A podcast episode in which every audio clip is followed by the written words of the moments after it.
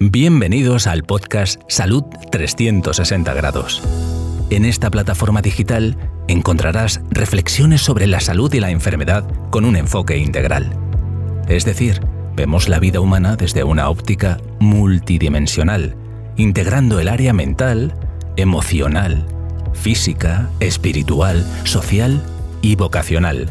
El podcast despliega una serie de pensamientos y consejos con una visión de la vida en 360 grados como quien mira un reloj de manecillas que marca el tic-tac de cada día.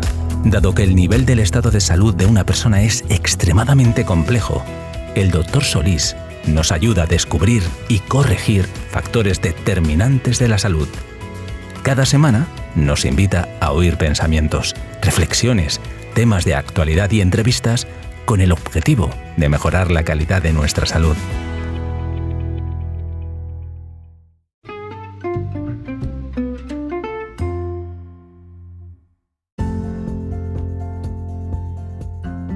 Hola, ¿cómo estás hoy? No me respondas.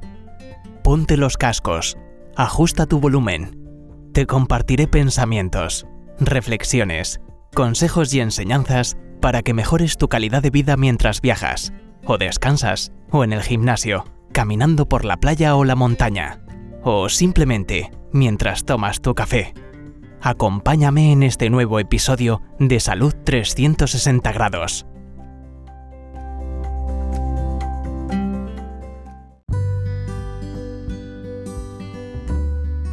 Como les decía en los podcasts anteriores, en varios de ellos, vamos a seguir avanzando en el concepto de la salud 360 grados y vamos a ahondar en el concepto de cardioterapia.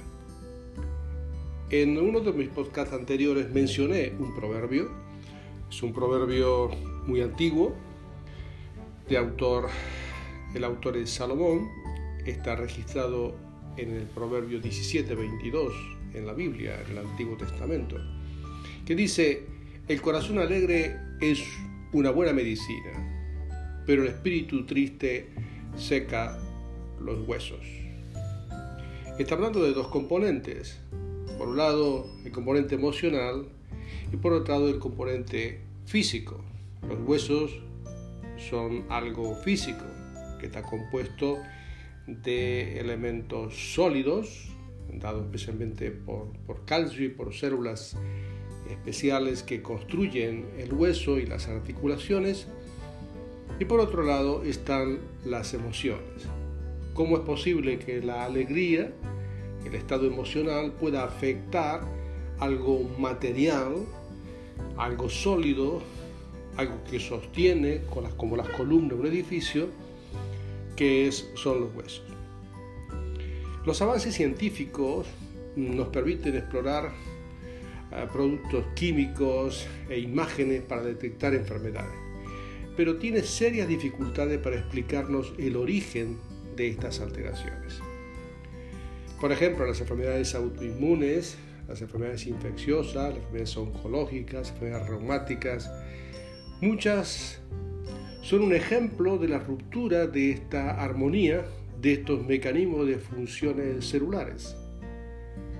En una gran medida esta completa red de tejidos y sistemas se sostienen por cuerdas invisibles que se originan en el corazón. Si la ciencia moderna nos ofrece tecnología, pero no un tiempo de calidad para oír el sufrimiento humano. El sistema valora costo y beneficio cuantitativo sin medir una respuesta a las necesidades reales de las personas. El sistema sanitario divide la vida del hombre en compartimentos, especialidades, superespecialidades, pero no ofrece una integración práctica de todos los componentes. Para lograr este objetivo, el primer escalón comienza con el oír. Y el oír requiere tiempo, que el sistema de salud no lo ofrece. De modo que estamos en un círculo vicioso, tremendamente costoso, pero incompleto a la hora de dar respuesta al desequilibrio de la persona que demanda inconscientemente una atención que la ciencia médica no dispone en la práctica. Por otro lado, el campo de la psicología y las diferentes ciencias que estudian la estructura del pensamiento, las emociones y la conducta humana se sumergen en teorías humanísticas sin espacios para profundizar en la espiritualidad del ser humano. Las diferentes corrientes psicológicas, filosóficas, no pueden dar cabida a la magna tarea de una respuesta consciente a la enfermedad y al proceso de restauración de la salud. En el otro extremo, la comunidad de fe, las instituciones religiosas, en lo general concentran más atención en la espiritualidad del ser humano que en ofrecerle una calidad completa para la persona para poder oír también el grito silencioso del sufrimiento humano.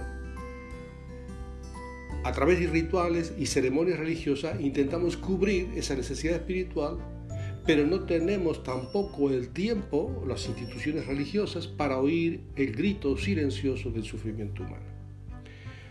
Por tanto, a veces la ceremonia religiosa prima al descubrir las necesidades reales de las personas.